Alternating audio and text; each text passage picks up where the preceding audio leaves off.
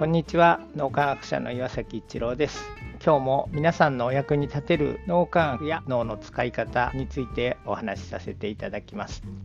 僕は稲森さんに出会うまで利他の心を判断基準にするというようなことを一回も考えたことがない人でした。素晴らしい考え方だなと思ったんですけど今までやったことがないのでどうしたらいいのか分からなかったんですけどもクレアがですねすごく人のことを考えていろいろ物事を判断してくれる。例えばゴミを捨てるんでも僕はただ大きなゴミ袋にゴミを入れてゴミ置き場に出せばいいというふうにしか思ってなかったんですけどクレアは例えばコーヒーの出し殻とか小さな袋に入れそれを縛ってその後大きなゴミ袋に入れると僕が大きなゴミ袋をボーンと入れてるのをクレアが見てそのもし大きなゴミ袋が破けた時に中のそういうコーヒーの出し殻とかが散らばるとゴミ収集のおじさんが掃除をしたりしなきゃいけなくなってすごく手間がかかると。だからおじさんのことまで考えてそのゴミを捨てるっていうことを私はしてるんだよみたいなことを言ってくれてゴミのおじさんって知らないわけで僕たち。でもそういう人のことまで考えてクレアは何でもやるんですよね。そういうことをクレアから教えてもらう中でそこまで気持ちが回るようになる今まで見えてこなかったことが見えるようになってきてそうすると人との関わりがよりスムーズになっていくっていうことが起こることを経験しました。だから利他の心を判断基準にするっていうのは単に相手のためにっていうだけじゃなくて実はそれが巡り巡って自分の関わりとか自分の考え方っていうのがより多くの人に支持していただけるとか応援していただけるようなものになっていくんだなっていうのをクレアから教えてもらった感じがしています。脳民液をしているとクレアだけではなくて脳民液の仲間たちから同じような気づきをたくさんいただくことができています。本当に仲間からの学びというのは大きいなと改めて思います。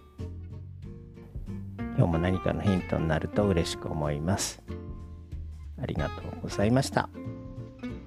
この3分脳み液気に入られた方はメルマガでも脳み液のことを発信していますので脳み液メルマガ検索してみてください。そちらからも脳み液あるいは最新の脳科学のことを学んでいただくことができます。皆さんのお役に立てると嬉しく思います。今日も素晴らしい一日をお過ごしください。脳科学者の岩崎一郎でした。ありがとうございました。